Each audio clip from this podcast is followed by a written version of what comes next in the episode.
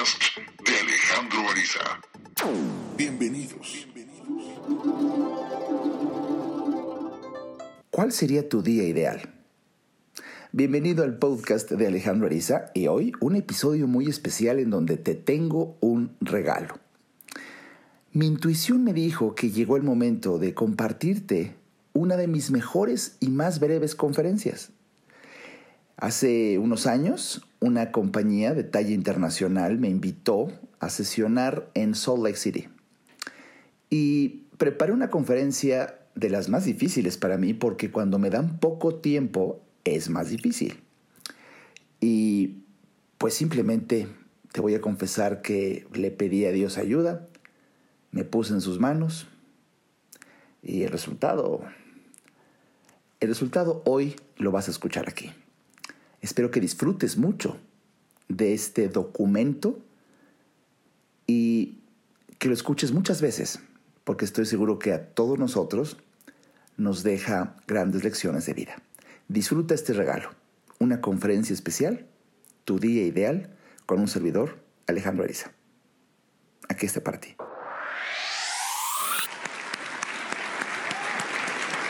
Gracias. Gracias. Muchas gracias. Oh, gracias. Ok. ¿Cómo están? Qué bueno, algún día alcanzarán a ver la trascendencia que tiene lo que uno responde a esa pregunta. Es trascendente la respuesta que das a la pregunta, ¿cómo estás? Porque las palabras son profecías autocumplidas. Pues para mí un placer, un privilegio estar pisando por primera vez el escenario, ahora aquí en Melaleuca, compartiendo con ustedes un poco de filosofía. Me pidió Israel Palafox desarrollar un tema que se llama Tu mejor día, tu día ideal, cómo superar miedos y cómo uh, crear tus metas. Es lo que lo que venía ahí en el, en el programa. de verdad, hoy, pues de verdad estoy muy contento para poderles compartir, damas y caballeros, una reflexión que para mí es fundamental y esencial. Vamos a definir qué es tu día ideal. ¿Cuál sería tu día ideal? Y me tomé el atrevimiento de definir tu día ideal de la siguiente manera. Un día ideal es aquel día en el que logras sentirte extraordinariamente bien, por hacer lo que sabes que debes hacer en virtud de lo que quieres. He dicho. Un día ideal, repito, por las miradas que estoy recibiendo, voy a repetirlo. Ah, un día ideal es un día en donde te sientes extraordinariamente bien en virtud de saber que estás haciendo lo que debes por los resultados que deseas. Es una sensación, ya sabes, ¿no? Cuando llega la noche, es una sensación donde dices, wow, qué día, qué día. Es una sensación. tengo una amiga mía que dice, hay, emociones, emociones del ya quedó. Es una emoción, ¿eh? Emoción del ya quedó. Tienes un pendiente, ya lo hiciste. Ay, ya quedó. Esa sensación de decir, ya, ya, ya, ya quedó. Eso. Ya hice la llamada, ya, eh, eh, ya, ya inscribí a toda la gente que quería, ya avancé a un estatus. Eh, no sé, además, a título personal también es muy importante. Aquí algo que me ha llamado la atención hoy, que es la primera vez que vengo a una convención, es la primera vez que, que, el desfile de talentos y de tipos de vidas. A mí me llama poderosamente la atención, damas y caballeros, cómo la gente más exitosa uh, está, está feliz haciéndome la leuca. Y este es el santo y seña que me encantaría dejar esta ocasión con cada uno de ustedes y quien me esté escuchando de aquí a la posteridad. De verdad que cuando tú tomas una decisión, la decisión debes de entenderla como un ejercicio pleno de tu libertad. Es divino entender que tu capacidad para decidir es un ejercicio pleno de tu libertad. Eso es lo que implica cuando yo oigo a personas tan talentosas como Héctor y personas tan exitosas como varios que he visto ahora Cualquiera que lo vea de fuera, cualquiera que lo vea de fuera, diga, ¿cómo se sacrifica? Qué tremendo, qué bárbaro. Es que no tiene vida, ya nada más es meraleuca. Y nunca falta quien tiene la visión de envidia, coraje, rencor, desolación. Ah, claro, pero, pero, pero, este, como de, este, no tiene vida. Claro. Yo, yo, yo sí tengo vida. Yo, tengo cosas que hacer, nada más eso. Date cuenta de algo. Date cuenta de algo.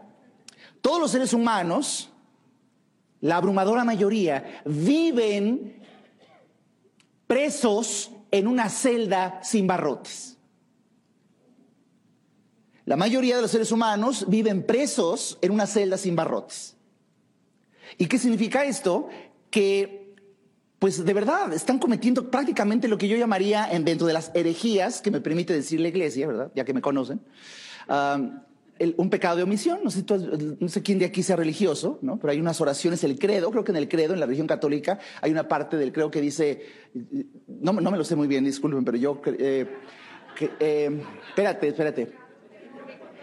Yo confieso ante Dios Todopoderoso que pecado de pensamiento, palabra, fíjate, de pensamiento, palabra, obra y omisión. Es que, es que la gente pequé de pensamiento, bueno, pues lujurioso, ¿no? Eh, pequé de, palabra, ¿no? Pues dijo malas palabras, te piden que te calles, ¿no? Te ponen censura, ¿no? Pequé de pensamiento, palabra, obra, hice mal y pero casi nadie cae en la cuenta de un pecado que está relatado en el credo, en la, o el pecado de omisión. Traduzco, pude haber hecho y no lo hice. Pecado. Pecado de omisión. Pude haber dado una presentación y no la di. Pude haber inscrito a alguien y no lo escribí. Pude haber hablado y no hablé. Pude haber hecho una cita y no es, es, es, es un pecado de omisión. Estás encerrado en una celda sin barrotes, porque tú, de verdad, no hay pretexto para salir y hacerlo. Cuando yo oigo un Héctor, cuando oigo a gente tan exitosa, lo que yo estoy viendo es alguien que es libre. Es que es, una, es, es, como una paradoja, es un juego de palabras. La gente cuando dice, no, es que no es libre, no, sí es libre. Puedo definirles, damas y caballeros, lo que es la definición de libertad más, más profunda que he estudiado en mi vida. ¿Se les puedo compartir, sí o no? La libertad es un privilegio que compromete. La libertad es un privilegio que compromete. ¿Y qué significa? Fíjate, la gente, la gente con un conocimiento, eh, como diré, muy primitivo, digamos, piensa que la libertad es hacer lo que se le pega la gana. Y no, eso es precisamente libertinaje. En cambio, damas y caballeros, cuando tú alcanzas a percibir que la libertad es un privilegio que compromete, tengo varias opciones, elijo una y entonces al decidir, fíjate, la raíz etimológica de la palabra decidir proviene del latín decidere, que significa cortar.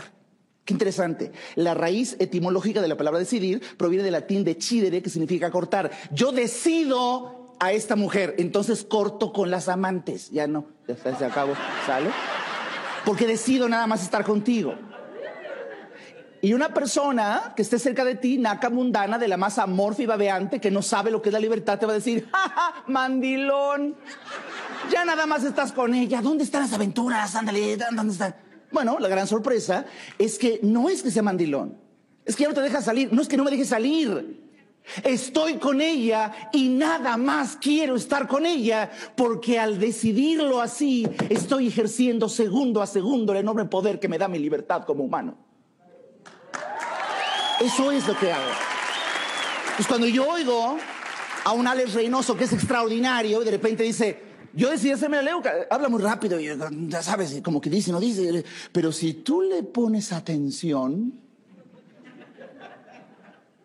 lo digo varias veces, fue extraordinario cuando dice, voy a la carne asada, pero ¿a qué crees que voy a la carne asada? Todo el tiempo está buscando, prospectando y es un radar. Y es un radar todo el tiempo para ver quién es candidato para hacerme la leuca. ¿Y por qué lo hace? ¿Que no tiene vida? Sí, güey, tiene vida, lo eligió. Y es libre en todo momento, es libre en todo instante, porque en el ejercicio de su libertad ha decidido hacer solamente melaleuca. Y eso es ejercicio de tu libertad. No me ato a nada, me libero de todo lo anterior. Esa es la diferencia. Y cuando tú comprendes esto, es cuando la gente empieza a decir, qué maravilloso es mi día. ¿Qué hice? Pues nada más hice melaleuca. ¿Y qué más? Nada más. ¿Qué es otra cosa? No, ¿por qué? No necesito. Soy libre, soy feliz cuando yo veo un Rafael Rojas, Dios guarde la hora de vino rostro, huesos de los mártires, santo sepulcro. Cuando veo que, o sea, un director corporativo, 230 eh, mil mil dólares y, sigue dando presentaciones y sigue ayudando y sigue llamando. Yo dije, no vaya a ser que este sea el destino. Pero fíjate, una persona naca mundana de la masa amorfa te diría, Uy, entonces hay que trabajar siempre. Ni como corporativo voy a dejar yo de hacer. Oh. Y fíjate, si tú le preguntas a él, ¿usted qué hace? Nada. Porque él es feliz. Y cuando tú estás viviendo tu día ideal, eres libre en todo momento haciendo eso que haces. Eres libre haciendo lo que haces. De hecho, el que no hace nada es un preso de su indecisión. Por eso es tremendo. La, gente me dice, ahora que definió ya, doctor, usted que es el día ideal, ¿usted cómo puede definir entonces eh, realmente cómo yo podría lograr mis metas? Bueno, por supuesto que déjenme que les diga algo. Uno de los libros que más impactó mi vida, uno de los libros que más eh, es un parteaguas en mi vida. Yo soy un gran lector desde muy pequeño, tengo una cantidad de libros, pero hay uno, hay unos que te marcan la vida, que te marcan la vida. Uno de ellos se llama El poder contra la fuerza. El poder contra la fuerza del doctor David Hawkins. Es uno de los libros más sobrecogedores que he leído en mi vida. Es algo impresionante.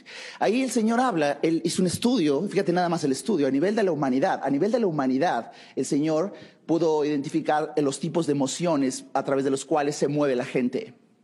Y ¿puedo decirles algo un poco violento, sí o no? ¿Hay confianza o no hay confianza? Ok, ahí voy.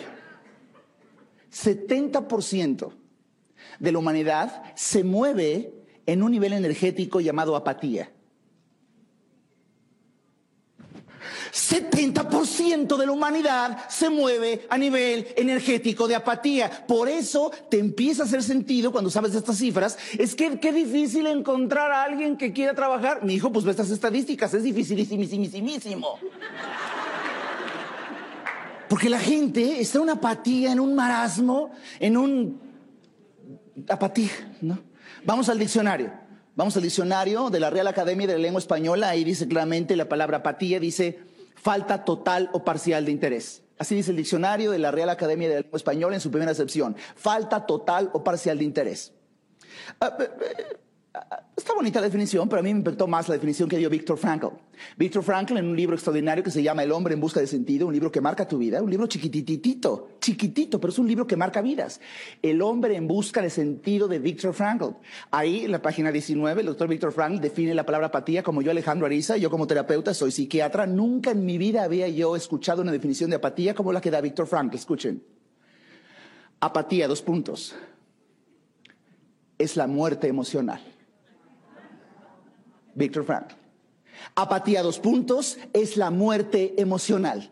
Ya nada te emociona. O sea, ya no te emociona una mujer, no te emociona un hombre, no te emociona la comida, no te emociona un viaje, no te emociona la convención. de verdad, a mí me llama la atención nada más de lo que grita tu cuerpo en plena convención, la más espectacular, la mejor de todas. Tú lo ves aquí en los pasillos. ¿Cómo estás? Bien, bajé, viajé 23 horas. La doctora Caroline Miss, una mujer que también influyó mucho en mi vida, tengo la oportunidad de chatear con ella. Ella escribió un libro también extraordinario, en donde ella acuñó un término que yo no, sabía, se llama heridología. La heridología es cuando la persona lanza la herida antes de su persona. Es muy común, ¿no? Hola, ¿qué tal? Soy la divorciada. Oye, primero dime cómo te llamas. Dame tu nombre. No, la herida primero, te, te la herida, ¿no? El síndrome de víctima. Entonces, cuando tú ves ese tipo de gente, por supuesto, imagínate nosotros a qué nos dedicamos. Nos dedicamos a buscar gente que irradie entusiasmo y fe en la vida, gente emprendedora. Hay poca. Nuestro trabajo que es buscar esa poca.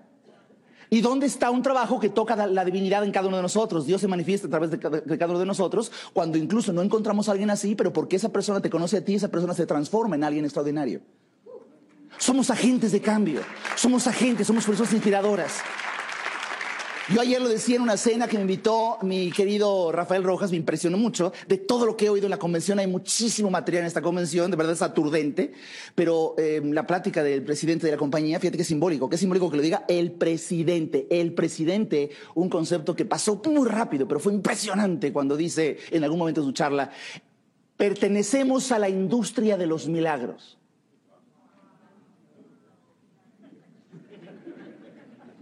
Y una persona con miopía intelectual podría creer que hablaba de melaleuca. Hablaba de la vida.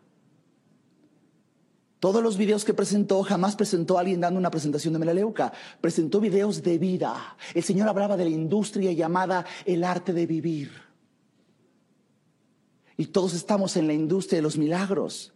¿Cómo yo puedo plantearme una meta? Damas y caballeros, primero entendiendo que necesito salir de ese 70% que dice el doctor David Hawkins e ir más allá de mi apatía. La apatía es la muerte emocional. Ya nada de emoción, estás muerto en vida, estás muerto en vida. Es un cadáver danzante. O sea, tú ves algunos rostros y dices, ya se murió y no le dijeron, cabrón. Entonces el gran desafío está en que digas, hey, vive, préndete, alégrate, o sea, es más, lúchate y peleate, es más, discute por, por una barra de access, pero defiéndela. Pero que se vea que hay vida, que se vea que hay interés, que se vea que tienes pasión. La gente me dice, doctor, ¿y cómo yo puedo lograr precisamente salir de esta apatía? Bueno, vamos a buscar, damas y caballeros, ¿les gustaría que un servidor Alejandro Ariza les diga el antídoto contra la apatía? ¿Se los puedo revelar, sí o no? ¿Les encantaría que les revelara el antídoto contra la apatía, sí o no? La apatía es pasión. Sí, escuchó bien, ¿eh? Pasión. Y vamos al diccionario otra vez, ¿eh? Vamos al diccionario. El diccionario de la Real Academia de la Lengua Española define la palabra pasión en su primera acepción de la siguiente manera. Deseo ardiente o ferviente por algo o alguien. Así dice el diccionario. Pasión, dos puntos. Deseo ardiente o ferviente por algo o alguien. Ahí no dice unas cuantas ganitas ahora que tenga tiempo. Así no dice, ¿eh? Y mucha gente actúa así. Mucha gente actúa como, ¿sabes cuándo vas a dar Pues ahora que puede, y pues ahora que en un huequito, ahorita más que me un tiempecito. ¿Les, ¿Les puedo dar un arizatip, sí o no? El tiempecito nunca va a llegar. El tiempecito lo decides tú en el instante en que quieras. ¿Cuál va a ser el mejor momento para emprender? ¿Cuál va a ser el mejor momento para, para inscribirse? Este. ¿Por qué? Porque así es. ¿Alguna duda?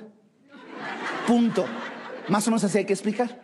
Pero para que tú luego te pongas una meta, damas y caballeros, la meta fundamentalmente tiene que ser, ahí van los arizatips de la meta. Los arizatips de la meta es, la meta tiene que ser emocionante. Si no, ¿de dónde sacas la pasión? Me encantaría triunfar. ¿Y eso qué? Porque no, es que de verdad es que cuando tú empiezas a, desmenuzar la meta, bueno, para, para, ti triunfar, ¿qué es? Por favor, dímelo, porque mucha gente, para, para muchas personas triunfar será ser el mejor conquistador sexual de la zona. Para otros será una vida religiosa superior. Para otros triunfar será ser director corporativo. Para otros será tener seis hijos. Pero, pero por favor, tú, tú muy personalmente, dime para ti qué es triunfar. ¿Quieren un arizatip, sí o no? Claridad es poder. Claridad es poder. A mí me encanta citar el diccionario para no discutir. Vamos al diccionario otra vez. Y el diccionario de la Real Academia de la Lengua Española define la palabra poder, fíjate, la definición de la palabra poder. En su primera acepción dice poder dos puntos, capacidad para actuar. Así dice, primera, primera eh, acepción del diccionario. Poder dos puntos, capacidad para actuar. Entonces ahora si claridad es poder, tradúcelo. Claridad es capacidad para actuar. De repente, aquí del corporativo de Melaleo, cuando me hablan, ¿cuál es su meta? Pues yo me inscribí antier. Este, pues, pues avanzar. ¿Y a qué estatus quiere llegar? Estatus, ¿cuáles son los estatus? Eh, la gente me pregunta, ¿cómo usted le llegó? Yo, yo me puse a trabajar como loco enajenado del cerebro. Y el estatus me sorprendió. Llegó a director 7. Ah. Eh, dije, ¿es bueno? ¿Es malo? ¿Es, ¿Es mucho? ¿Es poco? Porque no tengo referencia. No tengo referencia, simplemente me puse a trabajar. Fíjate cómo piensa la mente naca mundana de la masa amorfa y babeante. Su paradigma, su paradigma es el siguiente. Preparen, apunten, fuego. Así piensa la gente común. ¿Cómo pensamos los líderes? Preparen fuego. Apunten. Así pensamos. ¿Sale? Punto. Y tú obsérvalo. Tú observa en todos los líderes. Todos los líderes así actúan. Una actividad desenfrenada. Bueno, ¿y qué hacen? No sé, no sé, pero hay que trabajar, trabajar. Fuego, fuego, fuego, fuego, fuego. Y ya como al cuarto mes uno dice, ¿y, y cómo está esto de los estatus? En cambio, una persona que no ha decidido le piensa mucho porque es un argumento extraordinario decir que estás pensando cuando lo que, cuando lo que pasa es lo que un gran célebre psiquiatra alemán dijo, existe la pereza activa. Y la pereza activa es cuando decides llenarte de actividades para no hacer lo que debes y que no se perciba que tienes flojera de hacer lo que debes. Pereza activa. Ay, es que tengo que dar a mis niños y tengo que ahorita hacer la cocina. Y es que tengo, es que tengo tantos pendientitos. Me encantan mis pacientes. Me dicen, doctor, tengo tantos pendientitos. No sabes cómo sufren mis pacientes cuando les digo, dígame los pendientitos, uno por uno. Viene.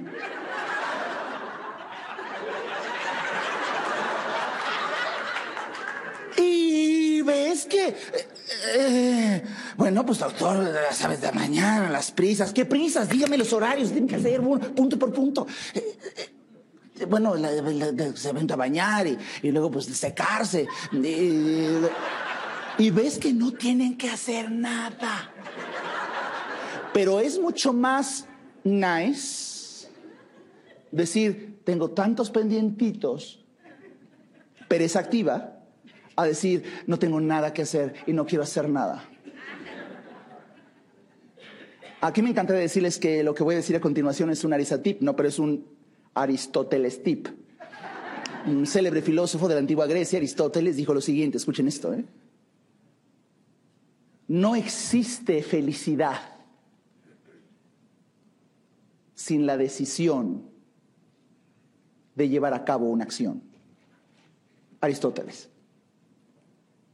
No existe felicidad sin llevar a cabo una actividad. No todas las actividades nos dan felicidad, claro que no, pero no existe felicidad sin actividad. Por eso dentro de tus metas, mi arisatip es, ¿cómo se diseña una meta? Que sea emocionante, que sea emocionante, porque la palabra emoción implica energía en movimiento. La raíz etimológica de la palabra emoción es energía en movimiento. Cuando tú ves, por ejemplo, no sé quién de aquí haga un esfuerzo, pero acuérdense cuando andabas de novio, la primera semana, ¿te acuerdas? ¿Había emoción? Uh, tu pareja te decía, honey, sweetie pie,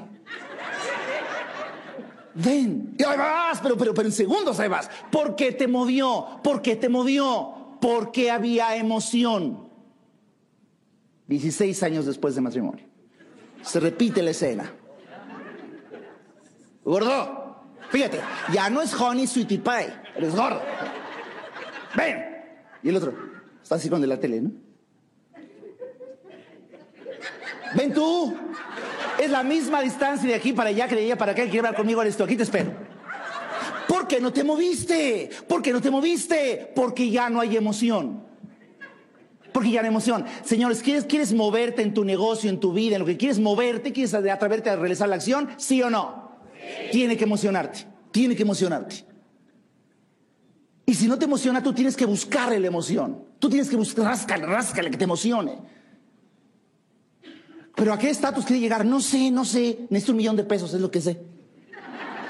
Segundo parámetro de tus metas. La meta que tú te tienes que poner ya tiene que ser emocionante. Número dos, tiene que tener sentido para ti. Sobre todo si eres nuevo, usted llega a director 5 hace cuenta que te hablaron debajo del agua. O sea, no, no, no, no sé qué es eso. No sé ni cuántos puntos, no sé nada.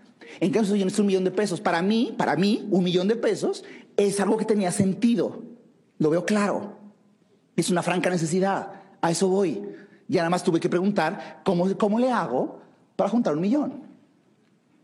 Ah, pues hágale así. Ah, bueno. ah, ok. Tercero, claro, la meta tiene que ser clara. Muy clara, claridad es poder. Y cuarto, la meta tiene que ser diseñada por día. Fue fascinante hace unos días que hablando con uno de los célebres personajes de esta compañía, Martín Casariego, estaba de repente diciéndome, es que las metas, él decía, ya no creo yo en las metas mensuales. Dije, híjole, y trabaja en la LEUC. Este, bueno, ¿por qué, maestro? Pues porque hay mucho tiempo. Cuando tú empiezas tu mes, como que la primera semana dices, bueno, la segunda semana, pues ahí va, la tercera semana, híjole, ya va para la cuarta semana, córrele. En cambio, si me pongo una meta diaria, Entonces, tengo el día para darme cuenta si esto realmente funciona. Y en la noche ya tengo oportunidad para medir si lo hice o no. Y si no, tengo que corregirlo ya esa misma noche o al día siguiente. En cambio, si me doy la, la visión, la visión de un mes, es muy amplio. Eso lo vemos incluso todos los días 1 de enero con las 12 uvas, donde las 12 uvas dice, bueno, pues eh, quiero 12 deseos, dinero, dinero, dinero, dinero, dinero y amor. Pero no pasa nada en el año, o ya estamos en mayo. Y no has logrado tus metas de las uvas. ¿Por qué? Porque fue muy amplio, fue un año, es mucho tiempo. Hay mucho tiempo para hacerte el que no estás haciendo nada. Entonces, si tú te pones una meta diaria o semanal, ya entonces tienes que decir, ¿qué tengo que hacer hoy antes de las 10 de la mañana para que en la noche tenga un, cierre? ¿Qué tengo que, ¿Cuántas llamadas tengo que hacer hoy, hoy, hoy, para que logre una cita? Hoy. ¿Y qué es el objetivo de esto? Mi objetivo sería que al finalizar el día, si no lo hiciste, que te sientas mal. Porque lo peor es cuando se empieza a perder el juicio de autocrítica. Voy a hacer esto, al fin que nadie me ve. Y no estás viéndote tú. Tú también cuentas. Entonces, si tú ves tu agenda y en las mañanas pusiste, tengo que hablar a las 10 de la mañana con esta persona, de verdad, apúntalo, usa tu agenda, usa, apúntalo, apúntalo, que no se apunta se olvida. Y llega la noche, vuelve a revisar la agenda y no lo hiciste, siéntete mal. Es que me da miedo. ¿Cómo supero los miedos? Damas y caballeros, el origen del miedo es la ignorancia. Punto, se acabó. El origen del miedo es la ignorancia. Tú observas, la persona mientras más ignorante, más miedosa. Eso es una ley, es un fenómeno de psicología humana. Dedúcelo, dedúcelo. ¿Cómo puedo hacer para que se me quite el miedo? Ponte a estudiar. Ponte a aprender de melaleuca. Ve a todos los seminarios, aprende de los líderes, aprende, aprende, porque mientras más conocimiento tienes, más seguro te sientes. Aquí hay un miedo muy común, es el miedo al rechazo, es un miedo muy común. ¿Puedo darles una arisatip desde mi corazón, sí o no? Siempre va a existir. ¿Y a usted también, doctor, se le da miedo al rechazo? Claro, no se me nota. Pero me da cosa, claro. En el momento, escuchen esto, de una vez les digo para que relajen el cuerpo en el momento en que tú tomas una decisión, en ese instante habrá un grupo de personas que te quieran, porque tomaste esa decisión y habrá gente que te va a rechazar porque tomaste esa decisión. Y eso es normal. Tienes que inquistártelo en el cerebro como cisticerco, normal tomo una decisión, va a haber gente que me va a amar por esa decisión y por la misma decisión que tomé va a haber gente que me va a rechazar. Tu problema, mi problema, nuestro problema es nuestro ego. Nuestro ego anhela ser aceptado por todo el mundo. Tengo 25 años de ser conferencista y por supuesto mucha gente en radio me entrevista y me dice, doctor, ¿usted no le da como miedito hablar en público? No, hijo, ya estaría yo muerto. Tendría un agujero aquí de una úlcera. No, me da emoción, me da mucha emoción pasarlo en público. Oiga, ¿y usted no le preocupa lo que opina la gente? No, hijo, imagínate, lo que opina la gente de mí está en la cabeza de la gente y la cabeza de la gente es un terreno en el que yo no tengo acceso. Yo doy lo mejor de mí. Yo procuro dar lo mejor de mí. Y ya lo que opines de mí, estupendo. Entonces, de alguna manera, lo que yo quiero compartirte, me encontraba hace muchos años viendo una escena, un reportaje en la revista Time, de, donde se entrevista, es, ya es de época, cuando era un famoso quarterback, eh, eh, Joe Montana, de los, de los 49ers de San Francisco. Y una escena que yo tengo en la revista guardada del Time, donde está el, el coreback, lanza y en un momento él se voltea y al darse ese pase, se voltea y se hinca. Alcanzó el periodista del Time a decirle a, Joe, oiga, ¿por qué volteó? No, no quería ver dónde caía la pelota. La, respuesta me impactó, por eso fue motivo para un artículo de la revista Time. Dice Joe, no, no, no. Es que aventar la bola es mi responsabilidad. Cacharla es bronca de aquel. Ahora, ¿qué pasa? Un día ideal va a ser cuando entonces entiendes que hay miedo al rechazo, sí. ¿Quieres una ti para eliminar el miedo al rechazo, sí o no? Apréndetelo, apréndetelo. El miedo al rechazo será inversamente proporcional a la magnitud de tu deseo por triunfar. Va de nuevo, ahí voy. La magnitud de tu miedo al rechazo es inversamente proporcional al deseo que tengas por lograr un resultado. Ejemplo, quiero sacar a una chica a bailar, pues me da miedo, ¿no? Y empieza el pleito. ¿Qué hay más? ¿Miedo al rechazo o ganas de, de bailar, de bailar?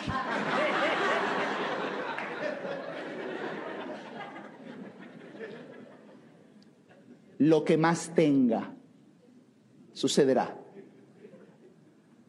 Hasta que veo que un tipo le sale y te la lleva. ¿Qué pasó? Ese tipo también tiene miedo, rechazo, pero tenía más deseo que yo de sacarla. Por eso se atrevió. Porque tenía más deseo. Entonces, ¿todo el mundo tenemos miedo al rechazo? Sí. ¿Qué hay que hacer? Aumentar tu deseo. Si tú aumentas tu deseo, forzosa e irremediablemente el miedo disminuye. Todo mundo está en la misma, ¿eh? todo mundo le pide a Dios, Dios me ayúdame, y por favor, pero todo, yo lo veo en México, una religión muy, muy, muy, muy metida en el país México, el catolicismo es increíble, el 12 de diciembre es tremendo, yo lo vi, yo alguna vez fui a la villa, y vi la misma escena, ¿eh? La misma bronca, ¿eh? Está la María con su trecita muy humilde, madrecita, dame 500 pesitos, por favor. Y al lado ves al extraordinario empresario ataviado, traje, traje Hugo Boss, mm, corbata Hugo, Boss, pluma Montblanc, zapato Bali. Igual, igual, frente a la Virgen, la morenita del Tepeyac madre mía, pues ojalá me puedas dar 100 mil millones de dólares para que no quiebre la empresa. No lo veo por mí, lo veo por tanta gente que yo no quiero dejar en la calle desempleada, por favor. Y están igual, ¿eh? Y la empresa se te ve la María, ¿qué estás haciendo? Pues aquí pidiéndole cuánto quieres. 100 pesos, mira, tómalos y no me la distraigas, ¿sale? Aquí, mi gente, por favor. Fíjate. Pero es lo mismo, es lo mismo. Ahora bien, si todo el mundo está en lo mismo, ¿quieren que les diga cuál es, quieren que les diga cuál es un problema con la fe, sí o no? ¿Quieren que les diga, con todo respeto, Señor, quieren que les diga cuál es un problema con la fe, sí o no? Que eso es todo lo que tienes. Y no es suficiente. Hace años oí un pastor que me dio un calambre cerebral cuando decía, el problema es que mucha gente tiene tanta fe y no hace nada que se convierten solamente en personas religiosas, perezosas. Tener fe y no hacer nada. Fe, pero mijito, muévete, papá, muévete. La llamada, la presentación, que te quedes afónico, que se te acabe la pila de celular. Para que cuando llegues en la noche a tu casa, imagínate acostarte y pues decirle, Dios, Dios, mira, mira mis manos están vacías. Porque durante este día di todo. Me propuse una meta, tuve un objetivo, decidí, me atreví a actuar y estoy cansado. Y me voy a la cama a dormir con mis manos vacías porque di todo lo que tenía. Y ahora solamente me queda tener paciencia. Solamente me queda tener paciencia y la paciencia es la certeza de que el resultado llegará. La paciencia es la actividad con certeza. Pero escucha, la paciencia es la actividad, la paciencia es la actividad con certeza. Para que en un día como hoy, de repente digas, ya no puedo ser el mismo. ¿Y por qué no puedo ser el mismo? Ya no puedo ser el mismo porque no quiero ser el mismo. ¿Y por qué no quieres ser el mismo? Porque, porque conocí que hay otra forma de ser. Y quiero ejercer el exquisito privilegio que significa ser humano mediante el ejercicio de elegir. Yo quiero decidir. Ya me cansé de vivir como yo vivo. Creo que merezco una vida mejor. Quiero soñar, quiero ver. Y quiero que te lleves esto muy claramente. El ser humano tiende a lo que ve. El ser humano tiende a lo que ve. Por eso ten mucho cuidado con lo que andes viendo. es que no me gusta la pobreza que veo, mi casa, mi familia, no me gusta. Entonces cierra los ojos, hijo. No veo, claro que ve, se llama imaginar. Por eso los grandes meditadores cerramos los ojos. Porque si no me gusta lo que veo, entonces veo lo que imagino. Entendiendo que el humano siempre tiende hacia lo que ve. Es que ve mucha pobreza. Cierra los ojos y ve las escenas de la convención. Y vas a tender hacia allá. El ser humano tiende hacia lo que ve. Procura decidir imaginar una vida extraordinaria. ¿Y por qué quiero que imagines una vida extraordinaria? Porque yo creo en Dios y Dios nos hizo una promesa. Dios nos hizo una promesa varias veces multicitada en la Biblia. La promesa de tu bienestar, la promesa de tus bienaventuranzas, la promesa de una vida llena de milagros. Dios se regocija en una vida próspera de cada uno de sus hijos. Si realmente el día de hoy tú sientes esa emoción por existir que tanto necesita, ¿quieres ser algo extraordinario para tu familia? ¿Sí o no? De lo mejor que puedes hacer en tu familia es convertirte en una persona que irradia entusiasmo y fe en la vida, que vuelve a tener fe, que vuelve a hablar de prosperidad, que vuelve a hablar de cariño, que vuelve a hablar de entrega, que vuelve a hablar de coraje, que tiene, que tiene realmente un dolor en su interior en donde ya no quiere vivir como vive. Cuando el ser humano realmente apuesta lo que es por lo que puede llegar a ser. Cuando el ser humano lanza el corazón por delante sabiendo que el cuerpo le va a seguir. Cuando el ser humano realmente le ofende la miseria, le indigna la cuando realmente el ser humano quiere convertirse en un paladín del bienestar, en ese momento tengan la certeza que hay un ser humano que necesita este país y que muy seguramente reclama Dios. Buenas tardes.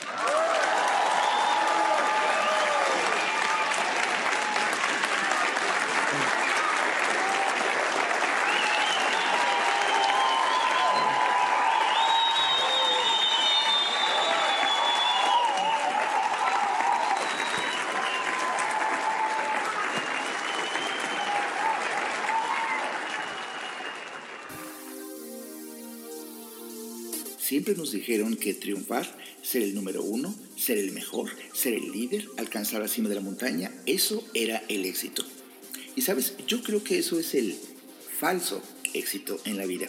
Te invito a que asistas a mi próxima conferencia abierta al público el sábado 19 de octubre, en donde hablaré del verdadero éxito en la vida, más allá del ego. Ven a conocer qué se siente pasar de competir a colaborar del miedo al amor, de la frustración y la ansiedad a la aceptación y la tolerancia.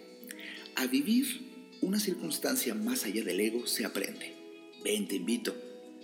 Boletos disponibles entrando a www.alejandroarizaz.com.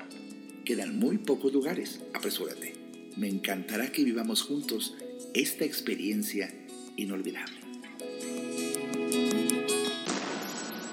Este podcast fue una producción de Alejandro Ariza con Nueva Conciencia. Visite nuestra página www.nuevaconciencia.info.